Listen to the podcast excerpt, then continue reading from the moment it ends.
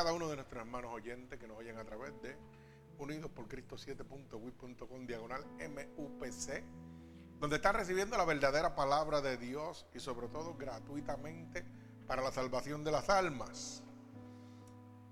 Y en este precioso día vamos a estar en el libro de Juan, capítulo 14, del verso 1 al verso 31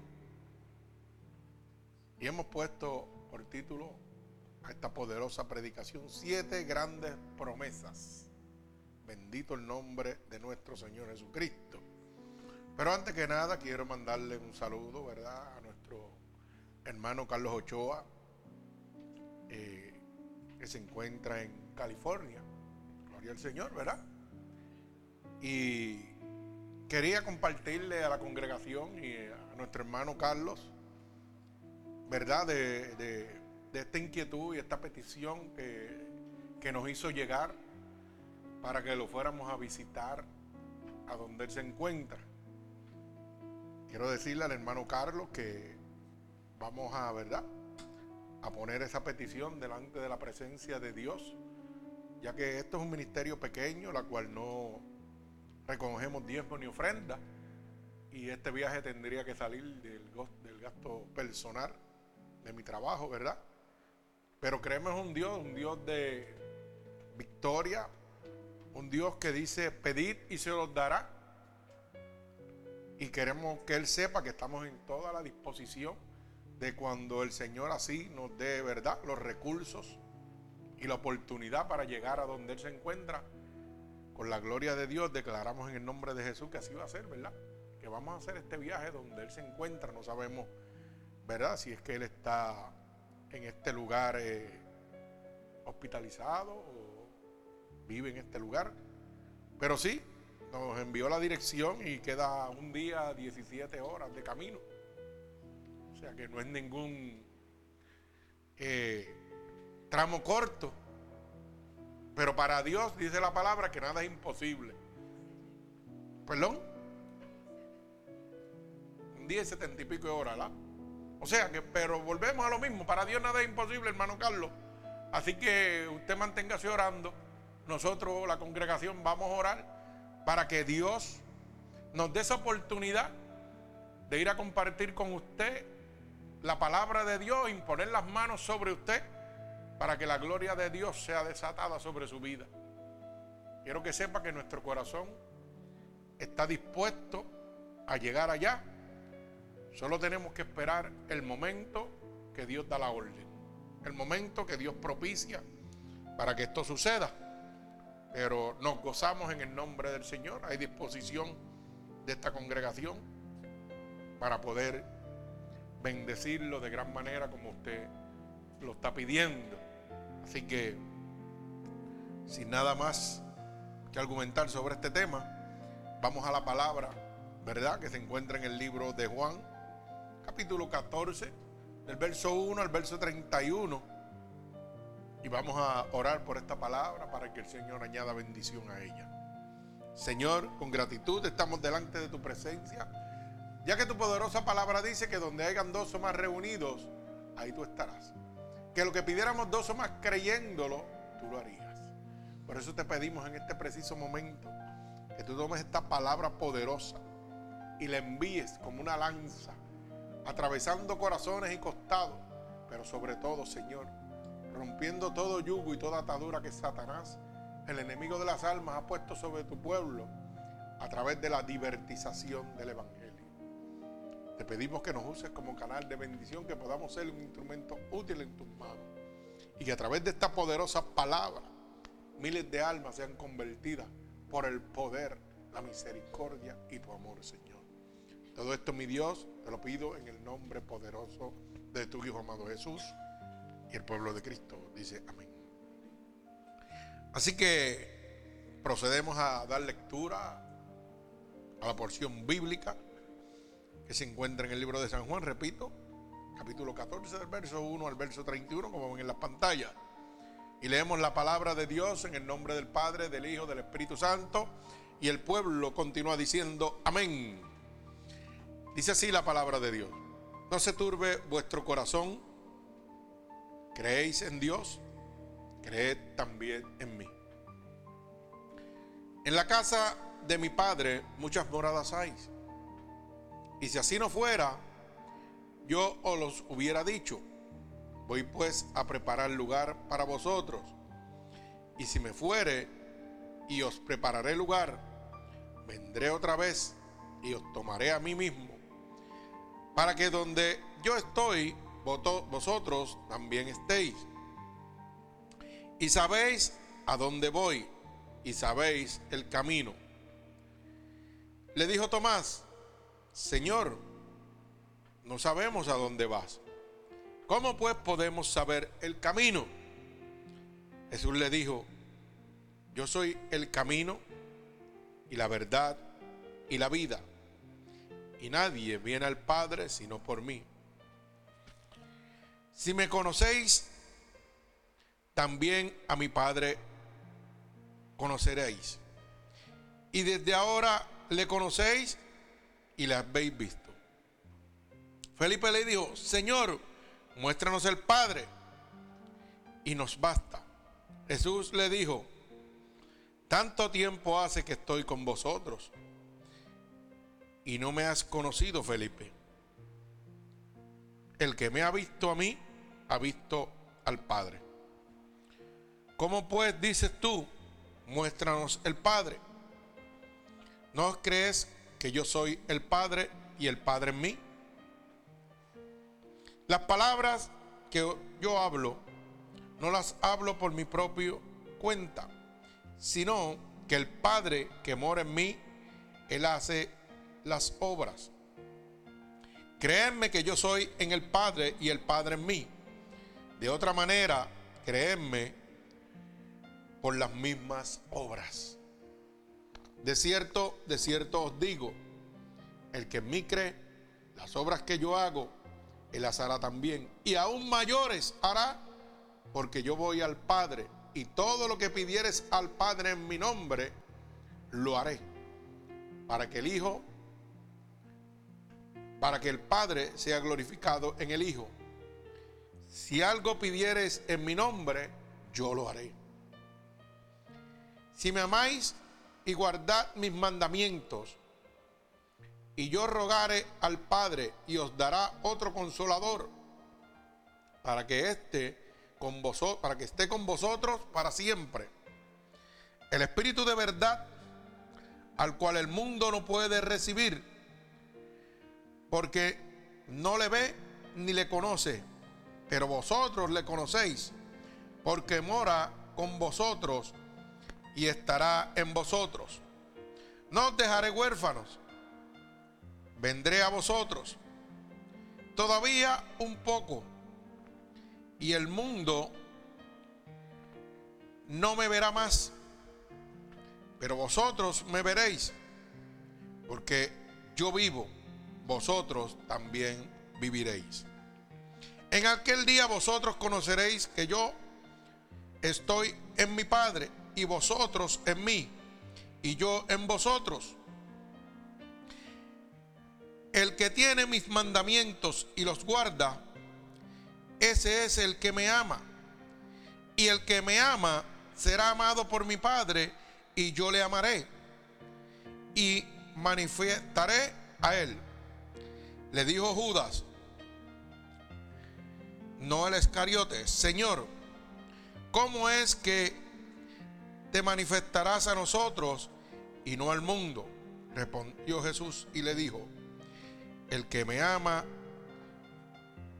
mi palabra guardará, y mi Padre le amará, y vendremos a Él, y a Él haremos morada con Él. El que no me ama, no guarda mi palabra, y la palabra que habéis oído no es mía, sino del Padre que me envió. Os he dicho estas cosas estando con vosotros, mas el consolador, el Espíritu Santo, a quien el Padre enviará en mi nombre, Él os enseñará todas las cosas y os recordará todo lo que yo os he dicho. La paz os dejo, mi paz os doy. Yo no os la doy como el mundo la da. No se turbe vuestro corazón ni tenga miedo. Habéis oído que yo os he dicho, voy y vengo a vosotros. Y me amaráis, os habráis regocijado porque he dicho que voy al Padre, porque el Padre mayor es que yo. Y ahora os lo he dicho antes, que suceda, para que cuando suceda creáis. No hablaré ya mucho con vosotros, porque viene el príncipe de este mundo, y él nada tiene en mí. Mas para que el mundo conozca que yo amo al Padre, y como el Padre me mandó, así hago. Levantaos, vamos de aquí. El Señor añada bendición a esta poderosa palabra. Bendito sea el nombre poderoso de nuestro Señor Jesucristo. Y fíjese que el verso número uno nos dice, no se turbe vuestro corazón ¿Creéis en Dios? Creéis también en mí. Y la pregunta es, ¿por qué el Señor dirá, no se turbe vuestro corazón?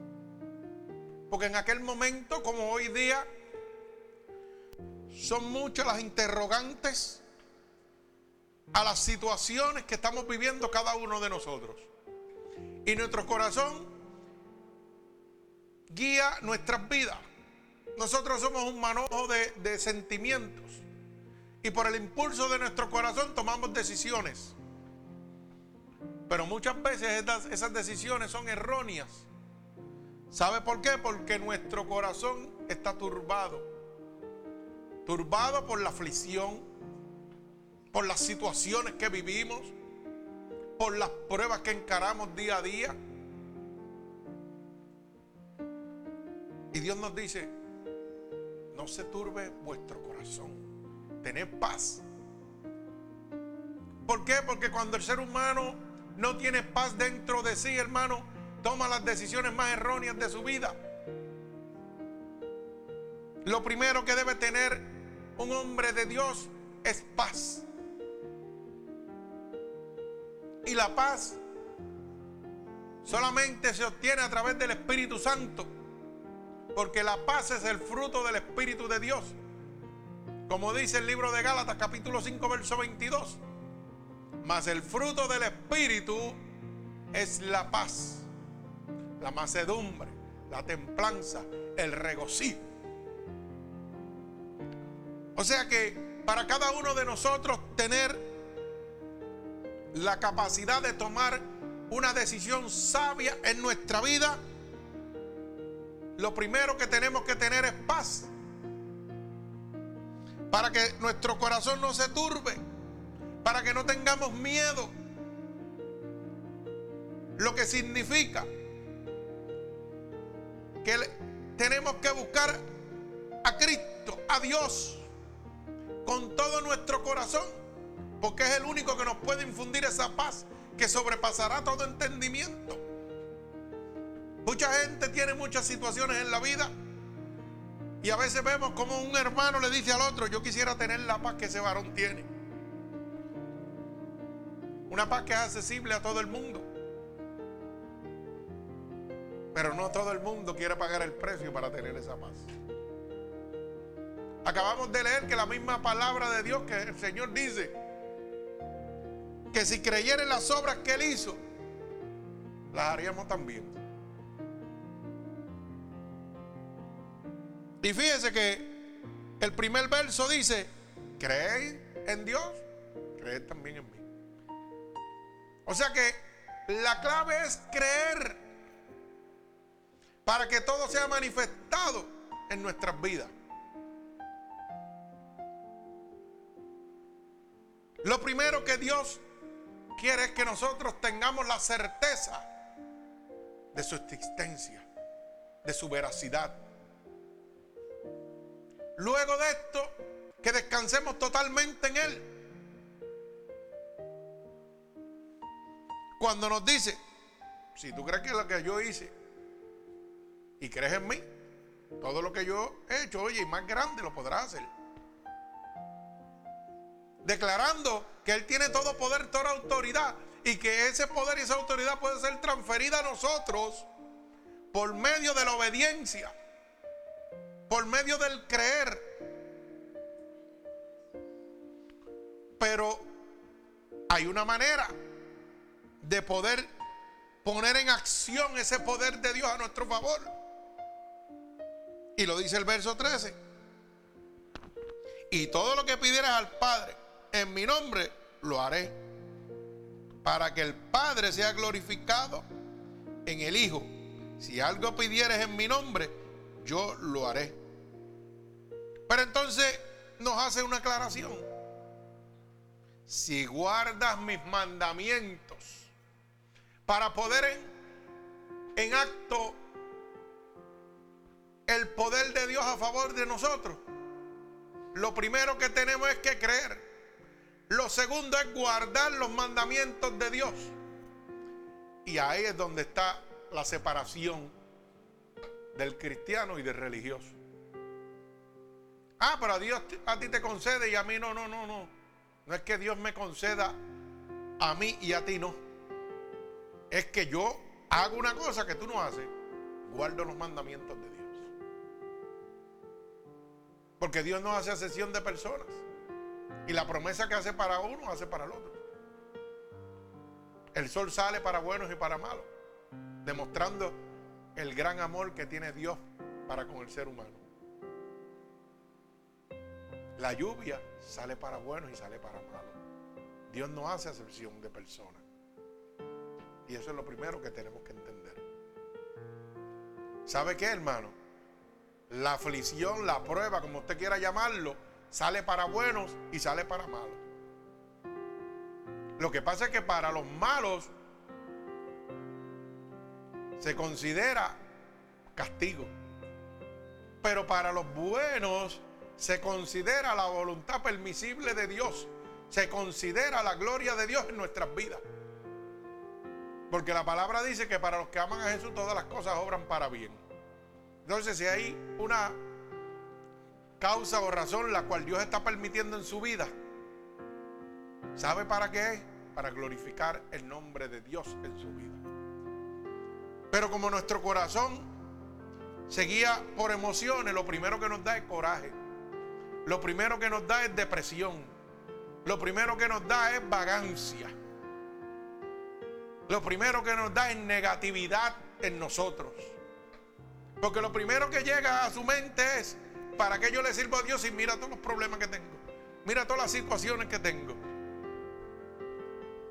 Mi alma alaba al Señor. Tiene situaciones permitidas por Dios para ver su gloria, para ver su poder. Porque de que donde no hay guerra no hay victoria. ¿Y cómo Dios puede mostrar su poder si no te pasa por el fuego? Si no te pasa por la adversidad. ¿Cómo puede decirte que es un consolador que va a calmar tu pena si no tienes ninguna? Ay, santo. ¿Cómo Dios puede decirte que va a sanar tu enfermedad si no tienes ninguna? Ay, santo. ¿Cómo Dios puede decirte que Él puede calmar tu dolor si no tienes ninguno? Mi alma alaba a Dios. Que tenemos que entender la voluntad de Dios.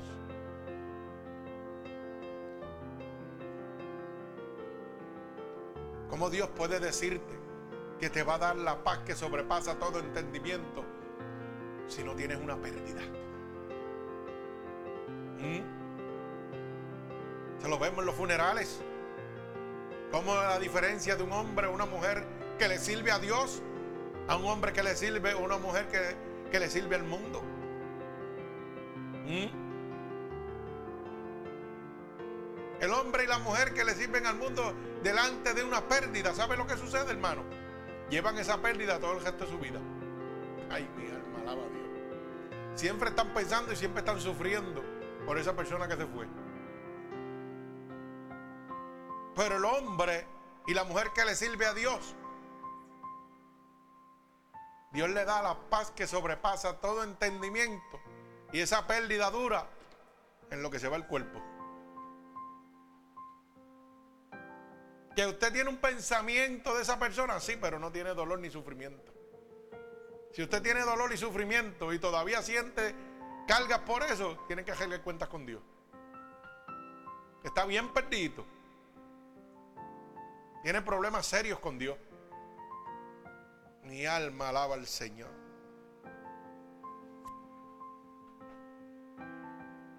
Mire,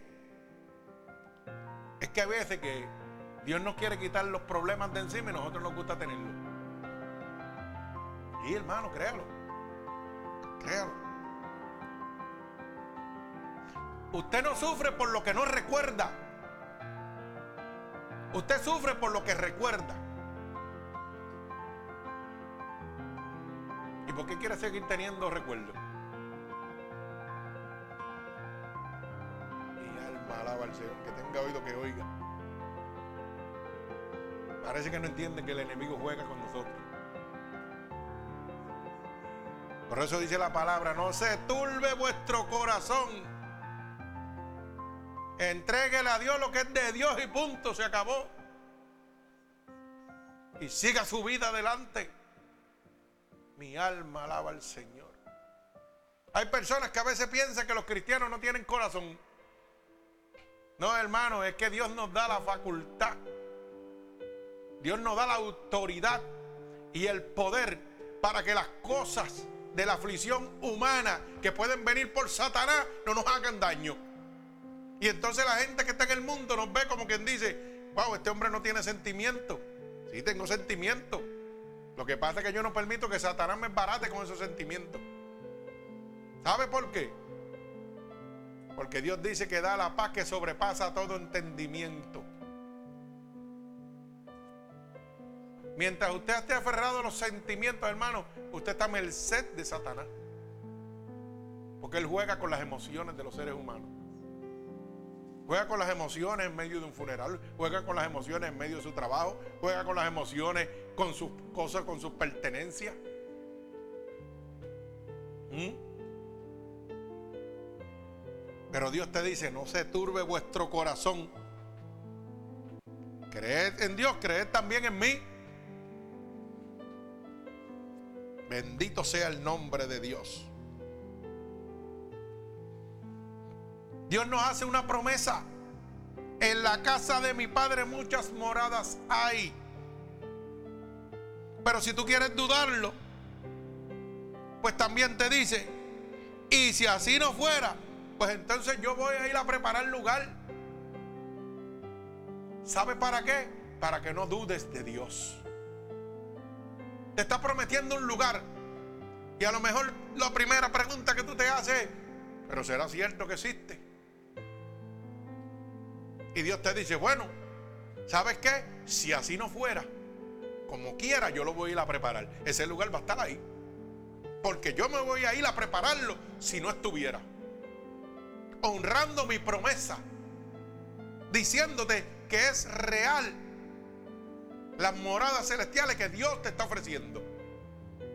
Bendito sea el nombre de Jesús.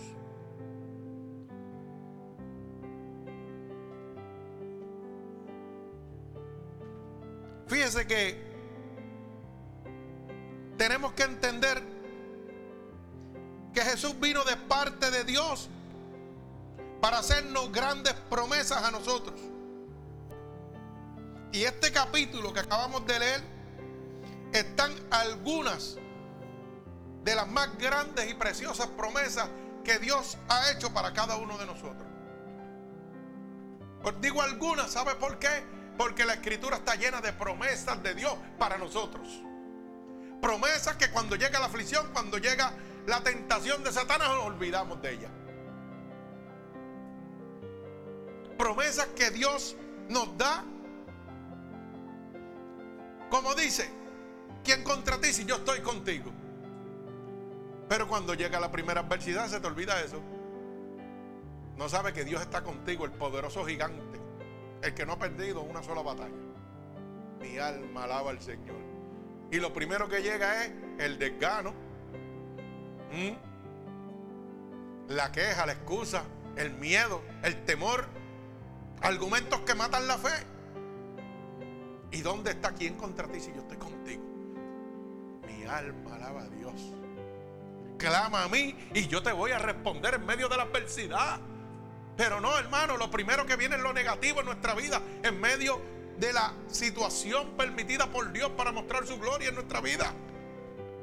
Porque es que todavía no entendemos que estamos bajo la voluntad permisible de Dios, que significa que nada sucede si Dios no lo permite.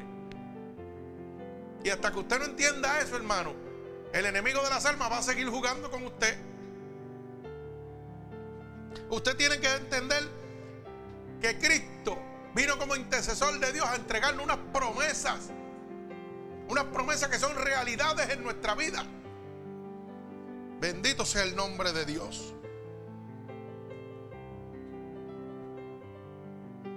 Una de las primeras promesas, les voy a mostrar siete. Número de la perfección. Pero la Biblia está llena de promesas. Primera promesa es que Dios nos promete un hogar celestial. Bendito sea el nombre de Dios. Como dice, verso 2 y verso 3. En la casa de mi padre muchas moradas hay. Si así no fuera, yo os hubiera dicho, voy pues a preparar lugar para vosotros. Y si me fuere y os prepararé lugar, vendré otra vez y os tomaré a mí mismo para que donde yo estoy, vosotros también estén. O sea que Dios no nos abandona. Dios nos hace una promesa que hay un lugar celestial para nosotros. Mire, usted tiene que aprender que nosotros estamos puestos en la vida, en el mundo, para vivir una vida limitada. Que comienza con el nacimiento, con el soplo de vida. Pero es una vida limitada. Por eso dice la palabra. El cuerpo irá al polvo de la tierra donde salió. Pero el alma y el espíritu van donde Jehová que lo dio. Con el aliento del recién nacido comienza la carrera hacia la disolución. Usted empieza a caminar hacia la muerte. En la primera vida, la muerte carnal.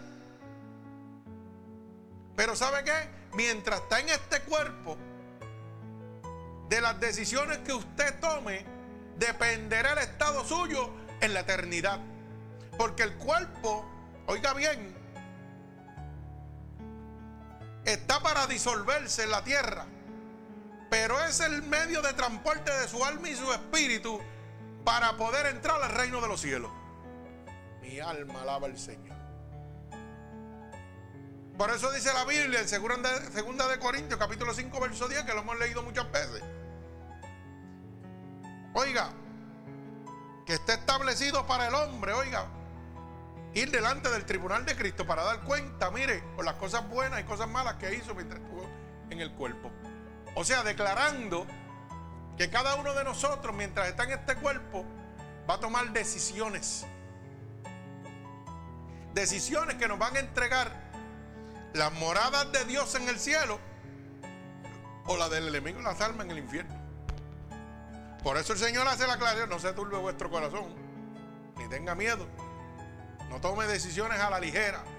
Bendito sea el nombre de Dios. Pero tenemos un problema. Y es que todos deseamos un hogar. Pero la felicidad del mejor hogar terrenal, ¿sabe qué? Es pasajera. Y se supone que en nuestro corazón lo primero que deseemos nosotros es un hogar. Pero ¿sabe qué? Lo hemos cambiado por una casa. Hoy las familias no están constituidas como tienen que estar bajo la voluntad de Dios. Y entonces lo que es una estructura, ¿ok? Lo que es una estructura se convierte en una casa, pero no tiene un hogar porque no hay una familia constituida ni guiada por el Espíritu de Dios. Y esto lo vemos día a día. Vemos como la gente que tiene sus propiedades, que tienen comodidades, pero no le sirven a Dios, usted lo ve, oiga bien, y que felices.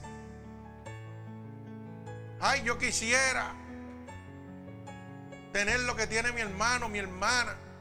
Mira qué cazota, mira qué felicidad. Ajá. Y después Dios te muestra lo contrario.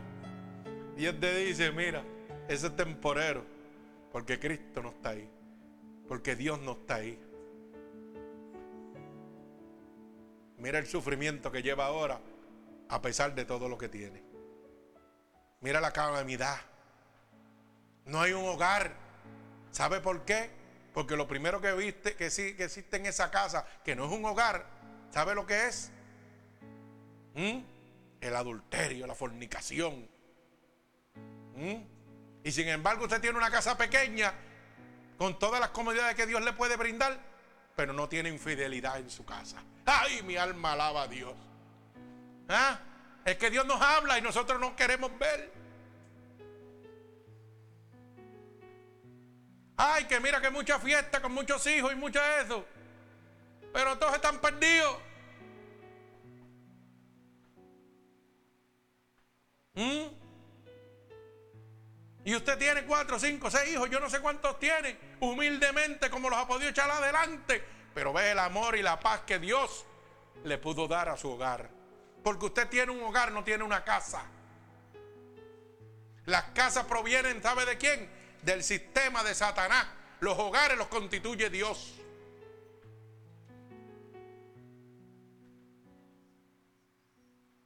Un hogar sin Dios se convierte en una casa, en una estructura. Una iglesia sin Dios se convierte en una sinagoga vacía. Mi alma alaba a Dios. Que tenga oído que oiga. ¿Mm? Porque es que a veces nos quejamos, hermano. Yo no sé por qué estoy hablando esto, pero yo estoy dando lo que Dios me está dando. A veces nos quejamos de lo que tenemos y no vemos la grandeza que Dios nos ha dado. ¿Mm? Mi alma alaba al Señor. Qué bueno es Dios. Y a pesar de que podamos tener un hogar terrenal constituido por Dios, es pasajero. Pero hay una promesa de unas moradas celestiales que son eternas. Y esas moradas celestiales son para los hijos de Dios. Como dice la palabra en el libro de los Hechos, capítulo 4, verso 12, que dice claramente que aquel que recibió a Cristo tiene potestad de ser llamado hijo de Dios. Pero el problema que tenemos aquí en la tierra, ¿sabe cuál es?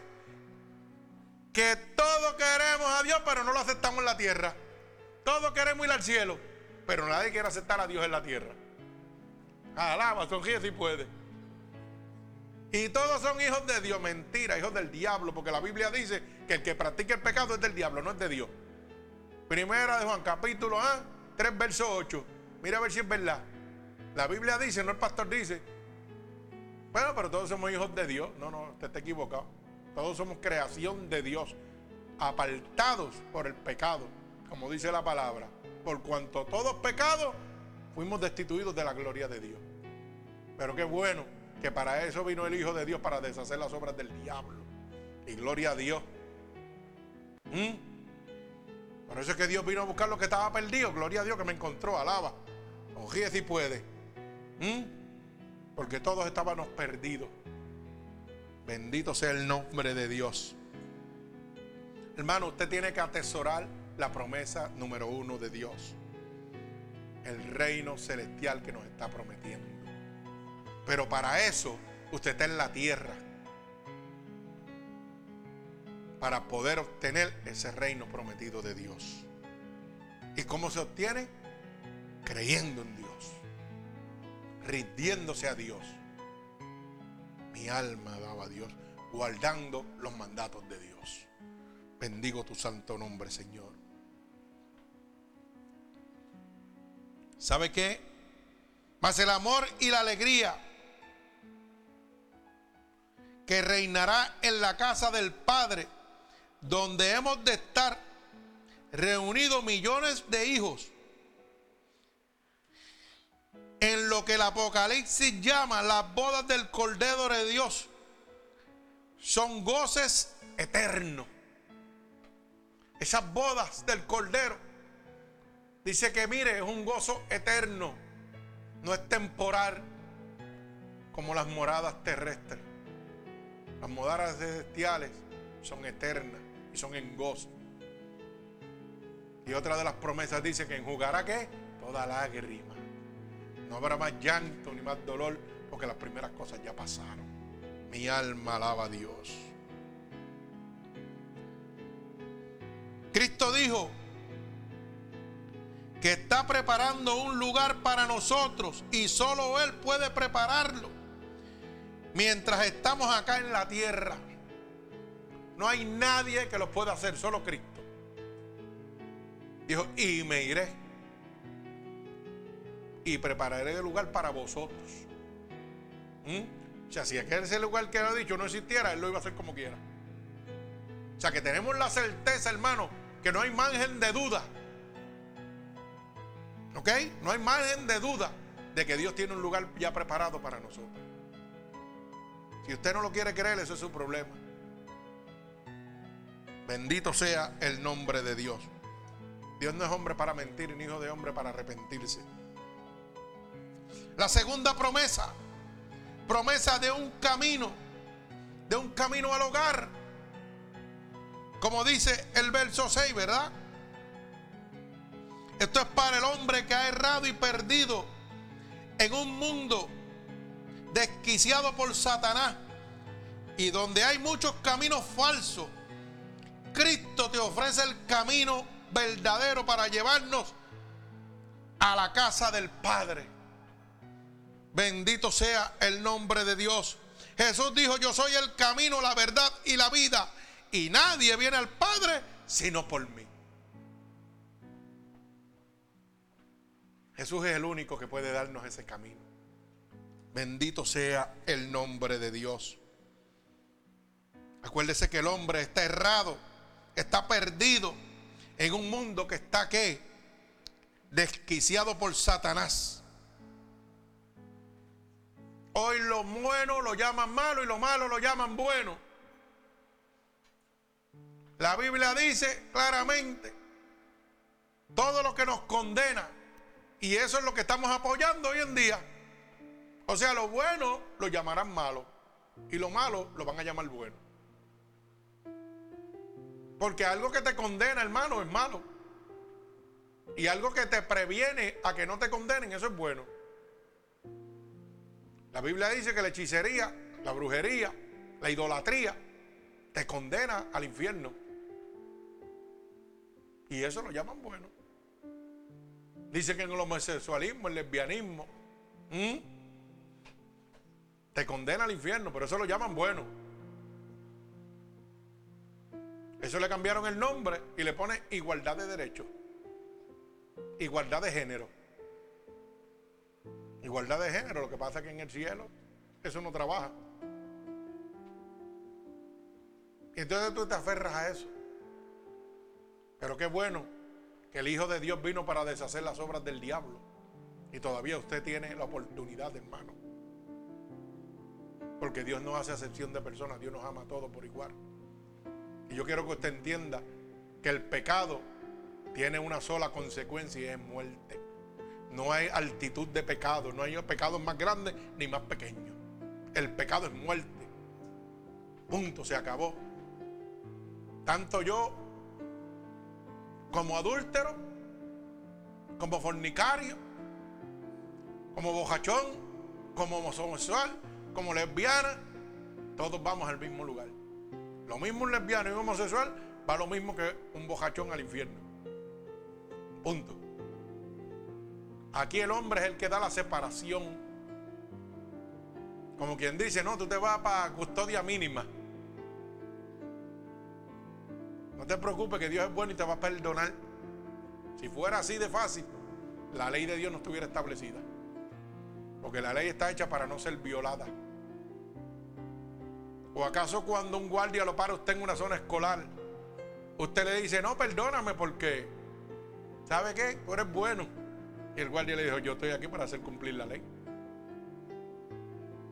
Y no le da el perdón, ¿verdad? Pues no coja mucho pon con eso. Bendito sea el nombre de Dios. Pero entienda que el único camino es Cristo. Cristo es el camino, la verdad y la vida. Y no hay otra manera de llegar al cielo, punto. No es por obra, no es porque usted sea el mejor diezmador en la iglesia, no es porque usted sea miembro de la junta de la iglesia, no es porque usted hable lindo de la palabra de Dios. No, hermano, es porque reconozca a Cristo como su único y exclusivo Salvador. Es que se entregue totalmente a Cristo que es el único que puede llevarlo al reino de los cielos. Y lo dice claramente. Yo soy el camino, la verdad y la vida. Y hace esta aclaración y nadie, oiga bien, nadie viene al Padre si no es por mí. No hay otra manera, hermano. Aceptando el sacrificio de Cristo en la cruz del Calvario. Gloria a Dios. Mi alma alaba al que vive y reina. La tercera promesa la promesa de un padre amante. El Dios Todopoderoso se ofrece en su gracia como un padre amante, bondadoso a los que confían en Cristo. Mi alma alaba al Señor. Cuando leemos del verso 7 al verso 12, podemos entender cuán grande es el amor de Dios para con nosotros. Que entrega a su unigénito Hijo para que todo aquel que le crea no se pierda, mas tenga vida eterna. Mire si nos ama. ¿Mm? Como dice Juan 3:16. Y dice claramente el 17, y no he enviado a mi Hijo al mundo para condenar al mundo, sino para que el mundo sea salvo a través de él. No como dice la gente, ah, que Dios me está castigando, no, te está castigando usted mismo. La ley está escrita, si usted la viola, usted tiene consecuencias, hermano. Bendito sea el nombre de Dios. Dice la Biblia que lo que el hombre siembre, eso recogerá. Bendito sea el nombre de mi Señor Jesucristo. Bendito Dios. ¿Sabe qué? El libro de Juan capítulo 1 al 12. Dice claramente, ¿verdad? 14, el verso 1 al 12 dice cuánto Dios nos ama, mostrando Número uno, que se ha ido a preparar un lugar para nosotros. Y dice claramente, para donde Él está, estemos nosotros con Él. O sea que no hace excepción. Usted no va a estar una calle, dos calles, un pueblo lejos de Él. No, no, Él dice, ustedes van a estar conmigo donde yo estoy. Mire cuánto yo los amo. Demostrando que siendo el rey de reyes, el señor de señores, que alfa y omega, que tiene todo poder y toda autoridad, se despoja de su reinado para compartirlo con nosotros. No es como el hombre que muestra superioridad sobre el otro hombre. No, él se pone igual que nosotros. Dice, para donde yo estoy, estén ustedes conmigo. Ustedes son igual que yo. Entonces son mi creación máxima. Por eso la Biblia dice que somos imagen y semejanza de Dios. ¿Mm? El hombre dice que somos descendientes del mono, pero pues, hasta donde yo tengo entendido, todavía los monos siguen pariendo monos. No paren seres humanos. Así que me parece que esa, esa teoría está bien errónea. Bendito sea el nombre de mi Señor Jesucristo. ¿Sabe qué? Bendito sea el nombre poderoso de mi Señor Jesucristo. Mire cómo dice Juan, capítulo 1 y verso 12. Bendito sea el nombre de mi Señor Jesucristo. ¿Lo tenemos? Sí. Juan capítulo 1. Y verso 12. Bendito sea el nombre de mi Señor Jesucristo. Dice claramente, mas a todos los que le recibieron, a los que creen en su nombre, le dio potestad de ser llamados hijos de quién? De Dios. ¿Cuánto nos ama Dios? ¿Cuánto nos ama Dios? Y disculpe que ahorita cometí un error, ¿verdad? Dije que era Hechos 4.12, pero era Juan 1.12, eh, que dice claramente que a todos los que le recibieron, que creen en su nombre, le dio potestad de ser hechos hijos de Dios.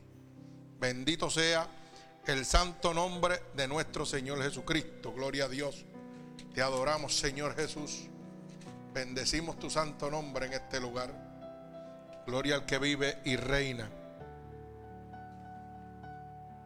Tenemos que entender que en ningún otro hay salvación porque no hay otro nombre bajo el cielo dado a los hombres en que podamos ser salvos. Solo Jesucristo, el Hijo de Dios. Ese es Hecho 4:12. Bendito sea el nombre de Dios. Usted tiene que entender claramente, hermano, que su única alternativa es Cristo. Bendito sea el nombre de Dios. La cuarta promesa que vemos en este texto bíblico es que Dios nos promete un refugio seguro. Cuando las cargas de la vida pesan y las pruebas nos afligen, el creyente puede refugiarse en la oración con la seguridad de que va a ser oído. Como dice el Salmo 34, del verso 4 al verso 12, perdón, del verso 4 al verso 6. Dice, busqué a Jehová y él me oyó. Y me libró de todos que mis temores. Los que miraron a él fueron alumbrados y sus rostros no fueron avergonzados. Este pobre clamó y él le oyó Jehová y lo libró de toda que sus angustias. Es promesa de Dios, hermano, en la vida de nosotros claramente. Que Dios es nuestro refugio, es nuestro amparo en medio de la adversidad. Bendito sea tu santo nombre, Señor. También lo dice Filipenses capítulo 4 y versos 6 y 7. Dice claramente, Filipenses capítulo 4, verso 6. Por nada estéis afanosos, si no sean conocidas vuestras peticiones delante de Dios en toda oración y ruego con acción de gracias. Y la paz de Dios que sobrepasa todo entendimiento guardará vuestros corazones y vuestros pensamientos en Cristo Jesús. Mi alma alaba al Señor. Por eso es que el verso 1 dice claramente, no se turbe vuestro corazón. Porque es que el único que le va a dar la paz que sobrepasa todo entendimiento es Cristo Jesús. Es el único, hermano, que le puede dar esa cobertura. Es el único que le puede dar esa seguridad. La promesa número 5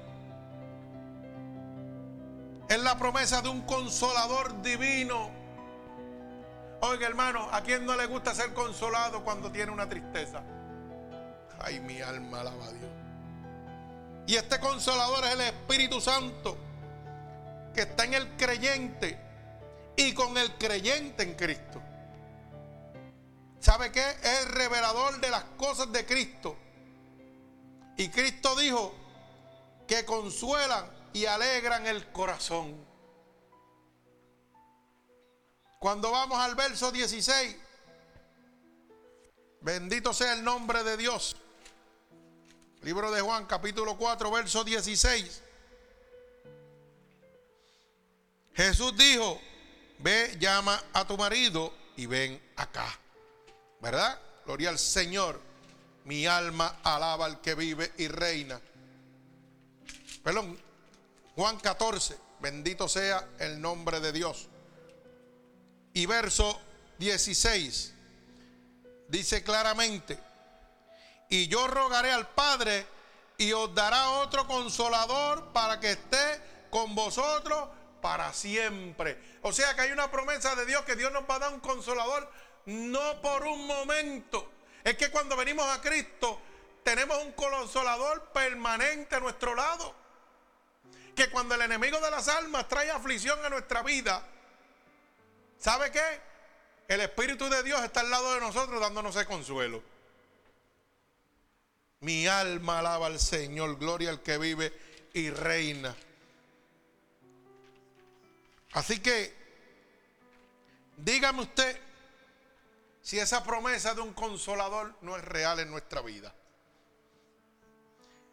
Y declara el verso 17, el Espíritu de verdad al cual el mundo no puede recibir porque no le ve ni le conoce, pero vosotros le conocéis porque mora con vosotros y estará en vosotros.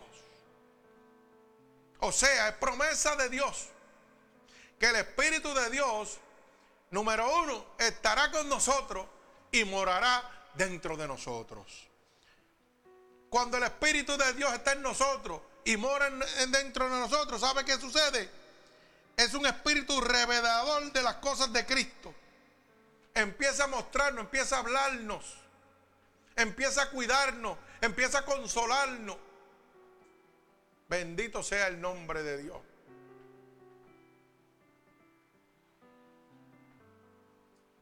¿Sabe que cuando iba a empezar este culto, me quedé un rato aquí en el púlpito así, pensando? Y lo único que pensaba era en mi amigo Carlos Ochoa. Y decía, Señor, ¿cómo lo vamos a hacer? Tú conoces nuestra situación económica. Pero vino el Espíritu Consolador de Dios y me dijo, ¿sabes qué? Para mí nada es imposible. Pedid y se os dará. Buscad y hallaréis. Tocad y se os abrirá. Haz tu parte que yo voy a hacer la mía. Me quedé pensando. Y podía vivir esta palabra como el consolador podía hablarme, que no me preocupara. Porque ¿sabe qué? Lo más desilusionado de un hombre que esté buscando a Dios, ¿sabe qué es, hermano? Que un siervo de Dios no le pueda servir. Porque queda como la persona que necesita ese consuelo, esa mano, esa palabra de Dios, ese abrazo, esa oración de parte de Dios, lo primero que dice, mira para allá, tan lindo que hablan, pero cuando uno los necesita no pueden cumplirle. No pueden ni siquiera venir. Porque hermano es triste ver cómo pastores, evangelistas, que tienen la necesidad al frente, en el púlpito, en su iglesia, no pueden servirle la necesidad de su pueblo. Cuando miembros de su propia congregación caen en un hospital que queda a dos minutos de su casa, ni siquiera van a verlo. Envían la justa directiva. La junta no fue el que a, que a que Dios llamó, fue a ti que te llamó. Fue a ti el que dio dones y poder y autoridad. ¿Ah? Y da pena, hermano. Da pena. Que hombres que dicen que le sirven a Dios, hermano, pongan excusa y tanto pretexto para llevar la bendición de Dios por distancia.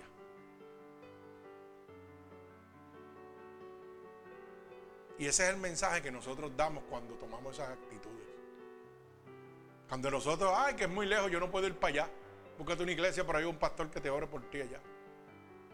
Hermano, ponga la disposición. ¿Sabe por qué? Porque aquí viene gente de una hora de camino y viene gente de 15 minutos de camino y viene gente de 5 minutos. Y no ponen excusa para venir a la casa de Dios a recibir palabra. Pues tampoco el hombre de Dios puede poner excusa para ir a llevar la palabra de Dios donde quiera que sea. Tenemos que tener la certeza de quién nos ha llamado. Que dice claramente, al que yo llamo, yo respaldo. Que es a su tiempo, sí tenemos que es a su tiempo. Pero el que yo llamo, yo respaldo. Bendito sea el nombre de mi Señor Jesucristo. Yo quiero decirle a mi hermano Carlos Ochoa que el Espíritu Santo de Dios Consolador está sobre él en este momento. Calmando su aflicción, calmando su necesidad.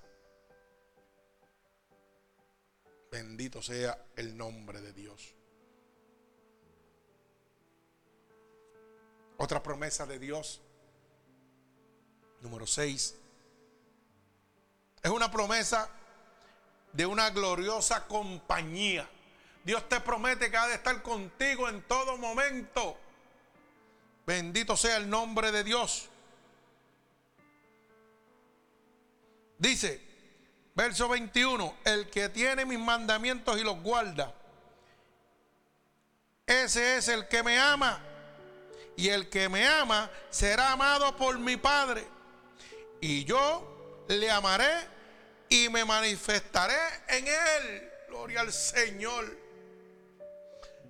La gloriosa compañía de Dios estará contigo si guardamos los mandamientos de Dios. Bendito sea el nombre de nuestro Señor Jesucristo. Gloria a Dios. Dice la palabra en el verso 23.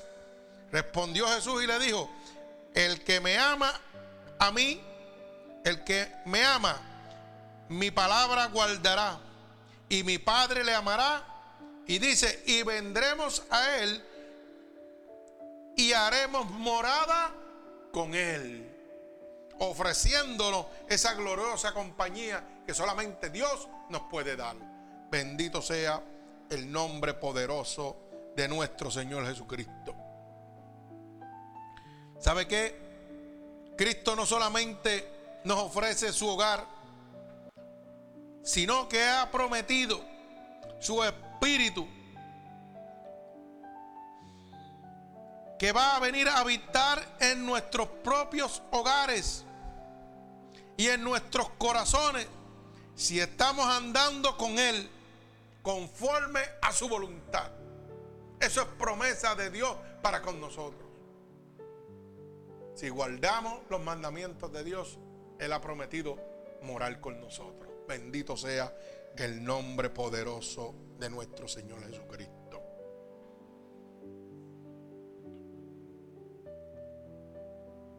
¿Y sabe qué? Número 7.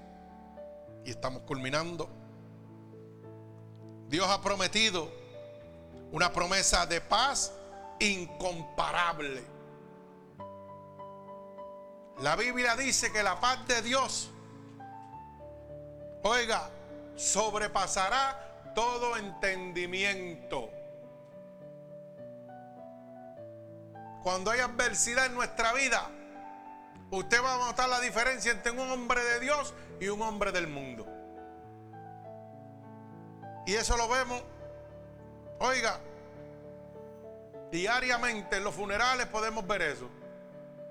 ¿Cómo usted ve un hombre de Dios que pierde un hermano, un primo, un amigo, un familiar cercano y tiene una paz que sobrepasa todo entendimiento? Es tanta la paz que está en gozo. Pero usted sabe por qué? Porque sabe que la promesa de Dios se va a cumplir en ese ser querido. Y nada lo puede atormentar.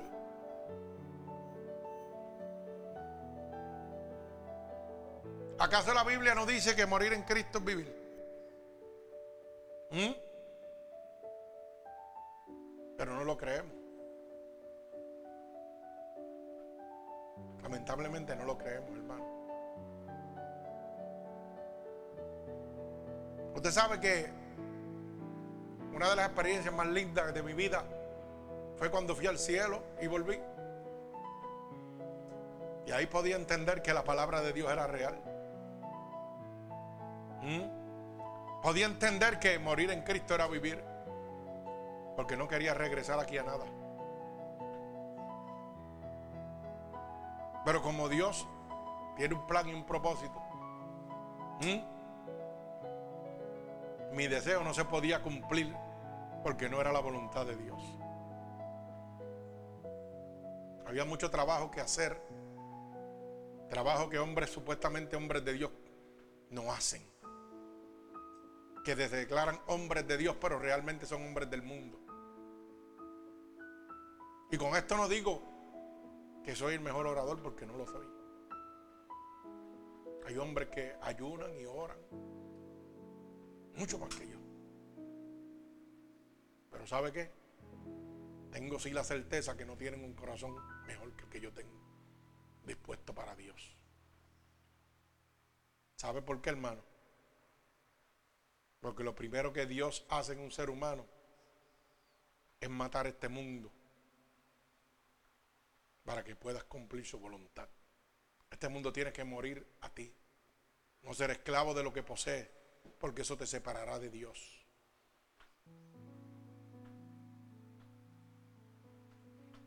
En el libro de Mateo dice claramente que no puedes servirle a dos dioses, porque amarás a uno y aborrecerás al otro. Bendito sea el nombre de Dios. El que tenga oído que oiga. Gloria a Dios.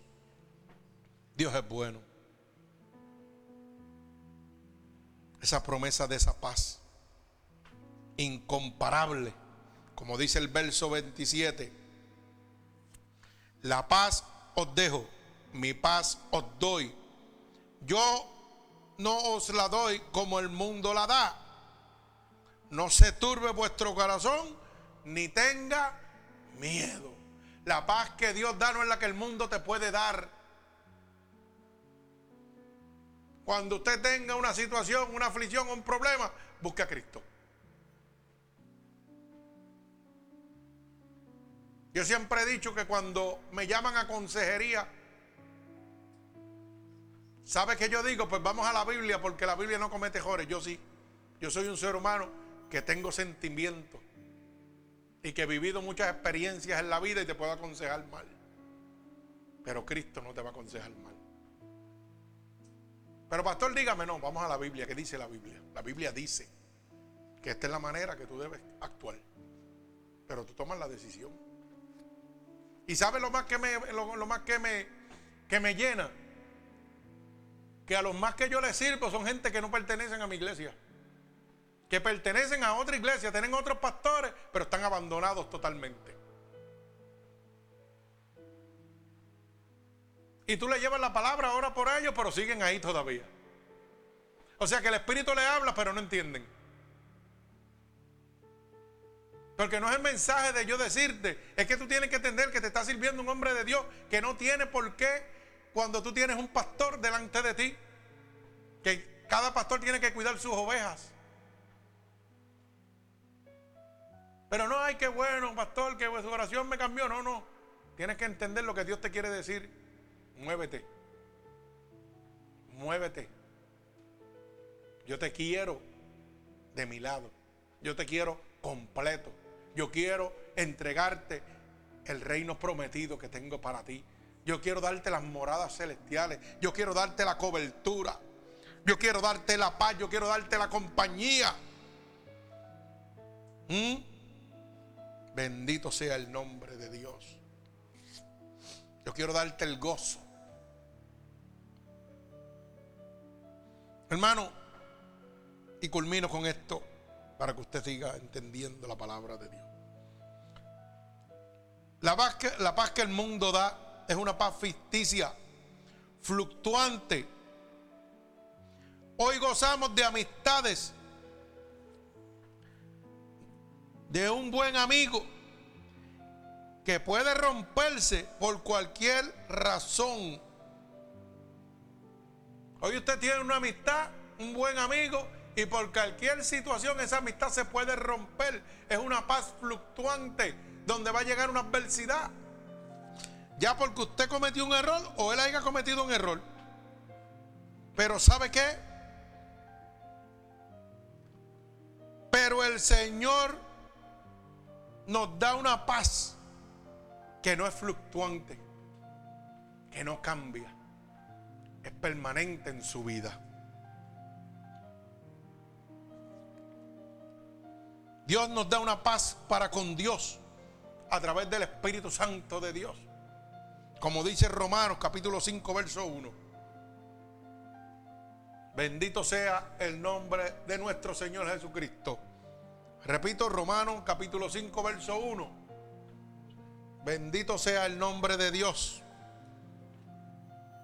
Nos muestra la paz.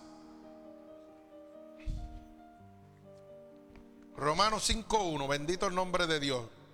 Hermano está buscándolo aquí en la computadora para nosotros poder darle el versículo, gloria a Dios. Correcto. Bendecimos tu nombre, Padre, en este lugar. Gloria a Dios. Mi alma alaba al que vive y reina. Romanos 5.1 dice, justificados pues por la fe, tenemos paz para con Dios por medio de nuestro Señor Jesucristo. Entienda lo que la paz de Dios es a través del Espíritu Santo, que es nuestro consolador, que es nuestro intercesor. Por eso cuando usted tiene que dar una consejería, presenta a Cristo, no presenta su palabrería. Porque ese es el único que puede dar el consuelo a la necesidad de su hermano. Bendito sea el nombre de Dios. Mi alma alaba al que vive y reina. Gloria a Dios. También lo dice Colosenses, capítulo 1 y verso 20. Y dice, y por medio de él reconciliar consigo todas las cosas, así las que están en la tierra como las que están en los cielos, haciendo la paz mediante la sangre de su cruz. Oiga, la sangre de Cristo entrega la paz y nos reconcilia con Dios. Mire, en la tierra como en el cielo.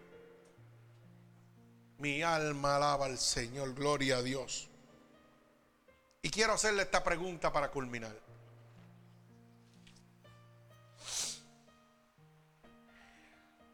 ¿No vale la pena emprender el camino a este hogar celestial, permanente y eterno, con tales promesas de Dios para con nosotros, hermano.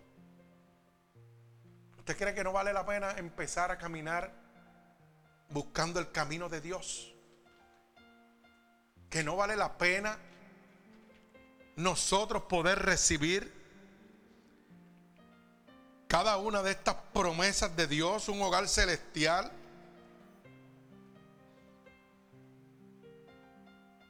La promesa de un camino seguro. La promesa de que hay un Padre que nos ama, que nos cuida, que nos protege. La promesa de su refugio, de su cobertura. La promesa de un consolador en medio de nuestra aflicción. La promesa de su, de su compañía gloriosa al lado de nosotros, cada segundo diciendo, ¿sabes qué? El diablo no te puede tocar porque yo estoy contigo. ¿Quién contra ti si yo estoy contigo? Clama a mí, yo te voy a responder.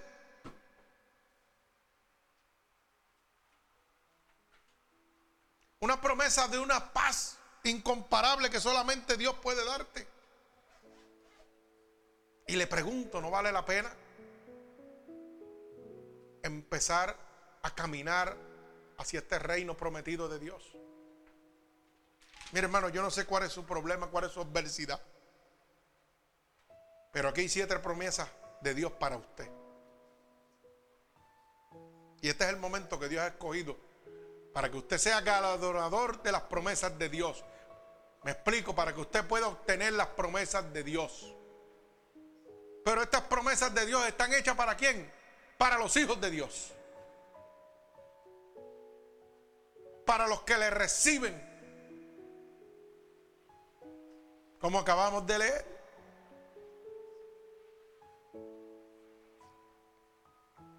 Porque los que le recibieron le dio potestad de ser llamados qué? Hijos de Dios herederos de las promesas de Dios. Hermano, nada tienes que comprar, nada tienes que pagar, nada tienes que enviar. Solamente tienes que abrir tu corazón a Cristo en este momento para recibir estas promesas de Dios en tu vida. Solo tienes que aceptar a Cristo como tu único y exclusivo Salvador.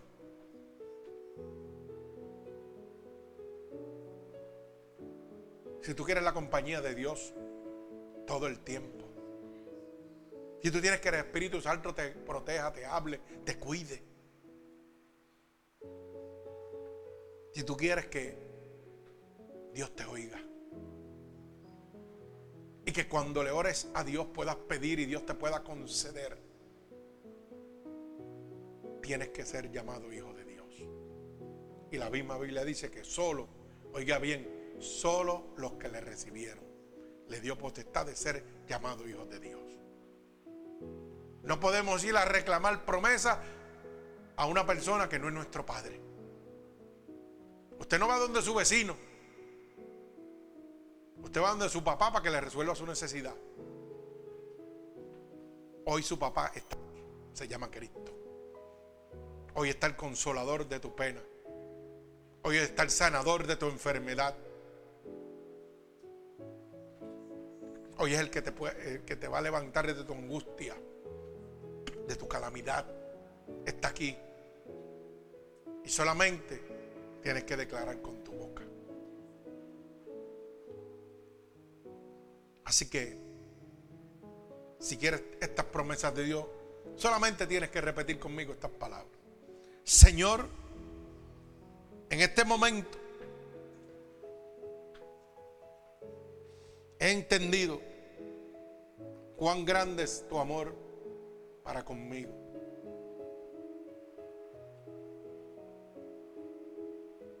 No sabía de tantas promesas hermosas que tú tenías para mí, Señor.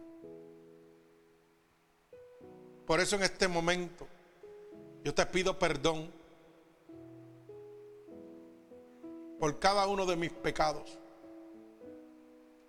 que he cometido a conciencia o inconscientemente. Por cada una de mis transgresiones que he cometido a conciencia o inconscientemente. He oído que tu palabra dice que si yo declaro con mi boca que tú eres mi salvador, yo sería salvo. Y yo creo y estoy declarando ahora mismo con mi boca, delante de tu presencia, que tú eres mi salvador. También he oído que tu palabra dice que si creyera en mi corazón que te levantaste de entre los muertos, yo sería salvo. Y en este momento creo dentro de mi corazón que tú sí te has levantado de entre los muertos. Por eso te pido que me escribas en el libro de la vida y no permitas que me aparte nunca más de ti. Padre, en el nombre de Jesús, yo te presento cada una de estas almas alrededor del mundo, Dios, que te han recibido como su único y exclusivo Salvador. Yo te pido que te llegues a ellos, que pases tu bálsamo, que tu Espíritu Santo sea derramado sobre ellos, que cada una de estas promesas se hagan real en su vida para que puedan dar testimonio fiel y real de tu poder, de tu gloria y de tu amor, Señor. Yo los ato con cuerdas de amor a ti y los bendigo en el nombre del Padre, del Hijo, del Espíritu Santo. Amén. Que Dios les bendiga.